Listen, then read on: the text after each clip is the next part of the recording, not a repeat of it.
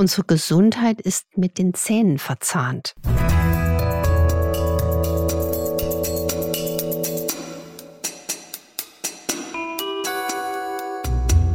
Dr. Anne Fleck, Gesundheit und Ernährung mit Brigitte.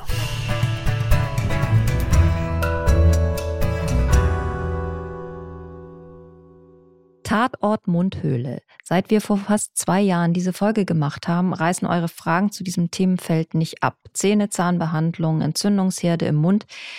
Das sind manchmal der Schlüssel zu ganz grundlegenden Gesundheitsproblemen, denn die Zahngesundheit beeinflusst das Immunsystem. Und weil gesunde Zähne und Zahnwurzeln den Körper gesund halten, begeben wir uns heute erneut an den Tatort Mundhöhle, um weitere Spuren zu sichern. Und wir, das bin ich, Dr. Anne Fleck, genannt Doc Fleck und Maike Dinklage von der Brigitte. Ihr hört uns auf RTL Plus und auf allen anderen Plattformen. Wir machen heute eine, eine Folge nur mit den äh, Fragen unserer Zuhörerinnen und unserer Zuhörer, denn da kommt sehr viel Spannendes und Lebensnahes. Ich fange mal an mit der ersten Frage. Da schreibt uns eine Hörerin, ich habe vor kurzem meine Zähne mit mehreren Plastikschienen regulieren lassen. Nun fragt der Zahnarzt, ob ich zukünftig lieber eine Plastikschiene für die Nacht haben möchte oder einen dauerhaften Metallretainer. Sie raten ja von dauerhaften Metallen im Mund ab. Ist die Kunststoffschiene daher die bessere Wahl für mich in diesem Falle? Also Kunststoff ist natürlich auch ein Fremdstoff und wir suckeln ja zwei Liter Speichel. Das heißt, auch da wird etwas an Kunststoff dann im, im Magen-Darm-Trakt landen. Man kann ja heutzutage, und da bin ich mehrmals die Woche gefordert, mit ähm, modernen Blutuntersuchungen auch immer austesten, welche Art von Kunststoff verträgt der Patient am besten.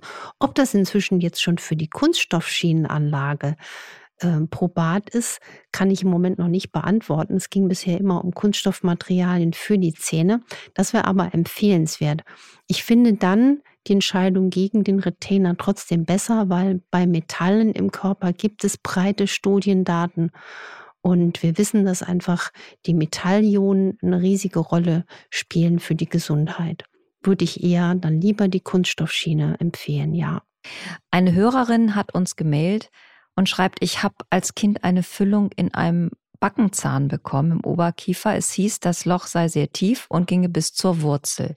Jahre später fiel mir ein Lymphknoten am Hals unter dem Kiefergelenk auf, und zwar auf der Seite des behandelten Zahns. Der Zahn wurde geröntgt, es wurde aber nichts gefunden und die Füllung wurde auch erneuert, aber dann mit Keramik.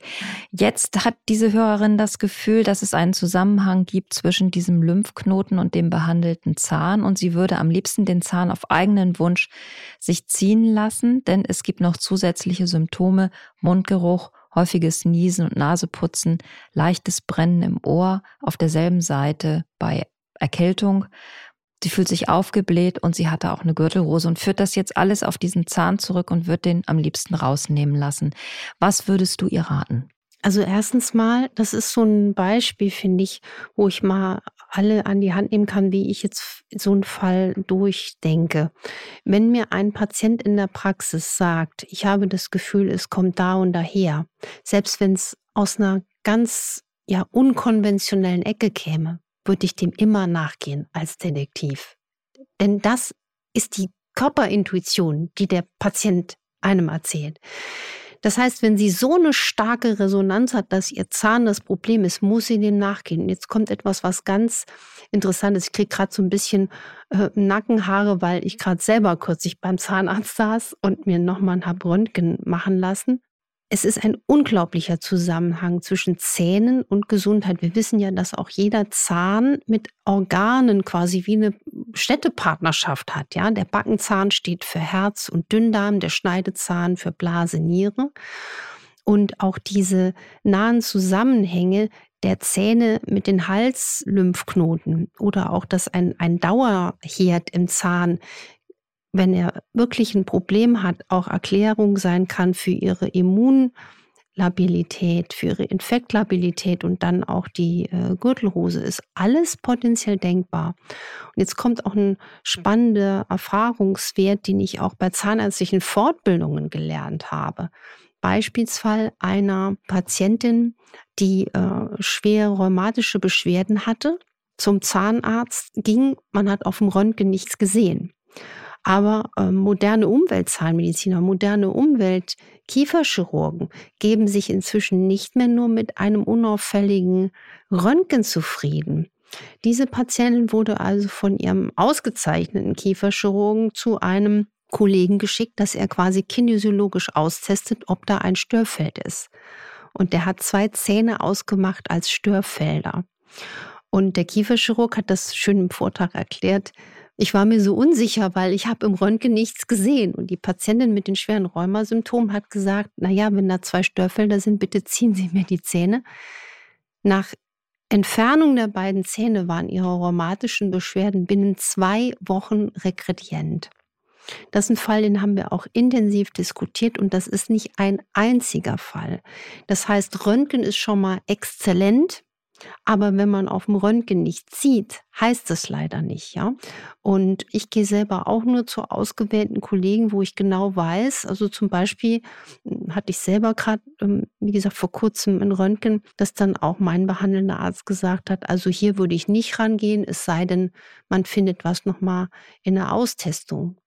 Ich würde dieser Hörerin dringend empfehlen, sich nochmal einen Rat zu holen, vielleicht auch jetzt gezielt bei einem Umweltzahnmediziner. Da gibt es ja auch die Deutsche Gesellschaft für Umweltzahnmedizin, wo man schauen kann, in welchem Postleitzahlbereich da ein ähm, Kollege ist, der da auch spezieller schauen kann.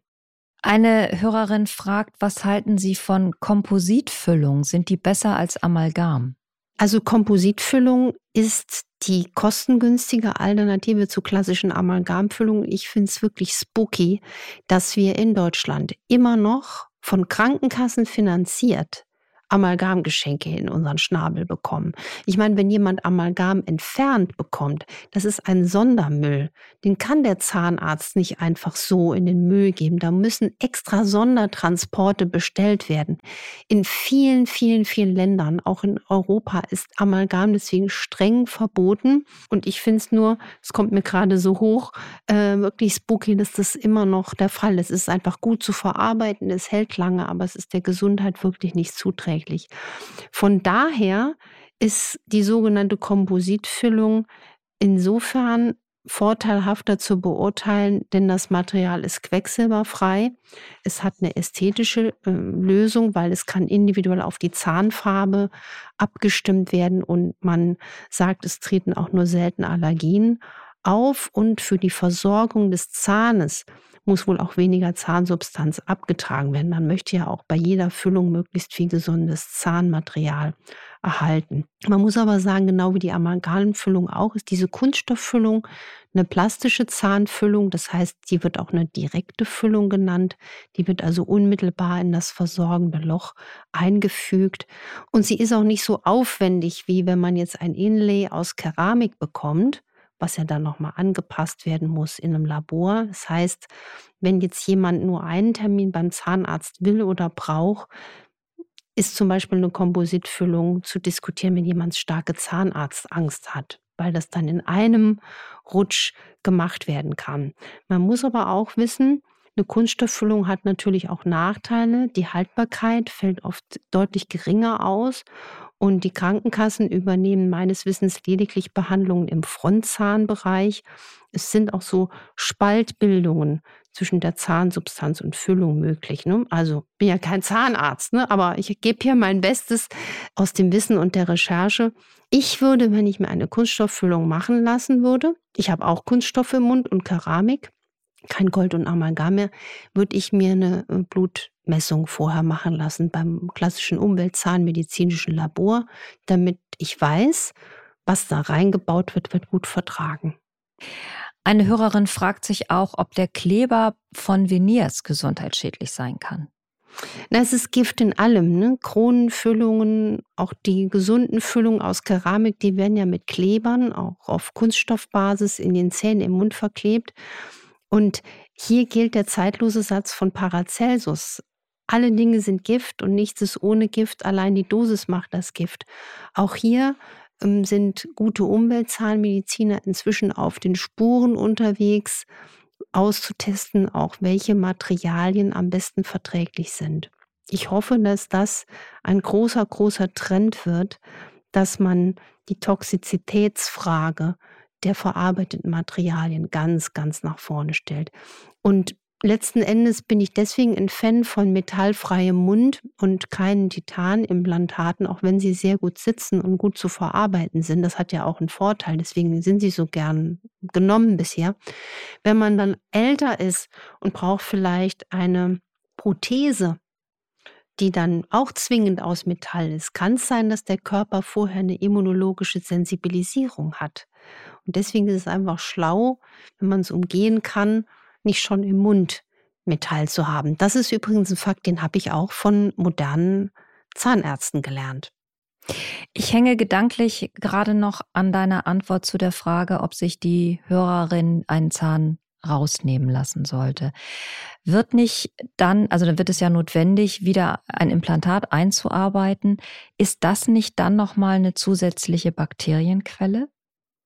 Also ein entzündeter Zahn, der ist eine extreme Bakterienquelle und eine völlig unterschätzte quasi Störfeldquelle im Mund sind ja die sogenannten Nikos, also fettige Degenerationen, entzündliche Veränderungen in den Kieferknochen selbst. Die tun überhaupt nicht weh und die entstehen über Jahrzehnte oder Jahre in den Logen, wo früher Weisheitszähne saßen. Es gibt wirklich in der Zahnärzteschaft im Kollegium welche, die was sie da rausoperieren, toxikologisch untersuchen lassen. Auch die Daten wurden mal vorgestellt und da sieht man, dass das eine richtige kleine Mülldeponie ist aus Zellschrott, aus toxischen Metallen. Das ist auch sehr ungesund. Das heißt, ich kann natürlich jetzt nicht übers Mikrofon eine Ferndiagnostik machen, zumal ich auch jetzt nicht Zahnärztin bin, aber ich würde dringend empfehlen, auf die Intuition zu hören, wirklich entspannt eine umweltzahnmedizinische äh, Diagnostik und Versorgung anstreben. Und nochmal zu dieser höheren Frage mit dem Zahn. Sie kann uns ja gerne Feedback geben wie es mit dem Zahn aussieht und was daraus geworden ist. Im Übrigen finde ich das spannend für ganz, ganz viele Hörerinnenfragen und Hörerfragen, wie es dann weitergegangen ist. Weil uns natürlich reizt zu hören, ob wir was bewirken konnten mit der Arbeit, die wir hier tun und inwieweit das tatsächlich euren Alltag, euer Leben, eure Gesundheit dauerhaft verbessert. Wir bleiben dran. Wir melden uns auch im Februar wieder, denn das war schon die letzte Januarsendung für heute. Wünschen euch, dass ihr weiterhin sehr, sehr gut durch den Winter kommt, freuen uns auf die nächste Folge, verweisen nochmal auf RTL und die RTL Docs, immer donnerstags ab 14 Uhr. Und wenn Anne dazu Gast ist, postet sie das vorher auf ihrem Insta-Kanal. Infoline.brigitte.de ist eure Hotline zu diesem Podcast. Bleibt dabei, bleibt gesund, lasst es euch gut gehen. Bis bald. Bis bald und macht was draus. Tschüss. Tschüss.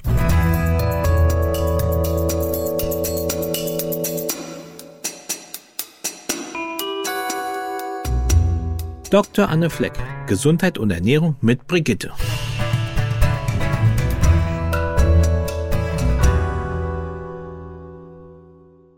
Dieser Podcast ist eine Produktion der Audio Alliance.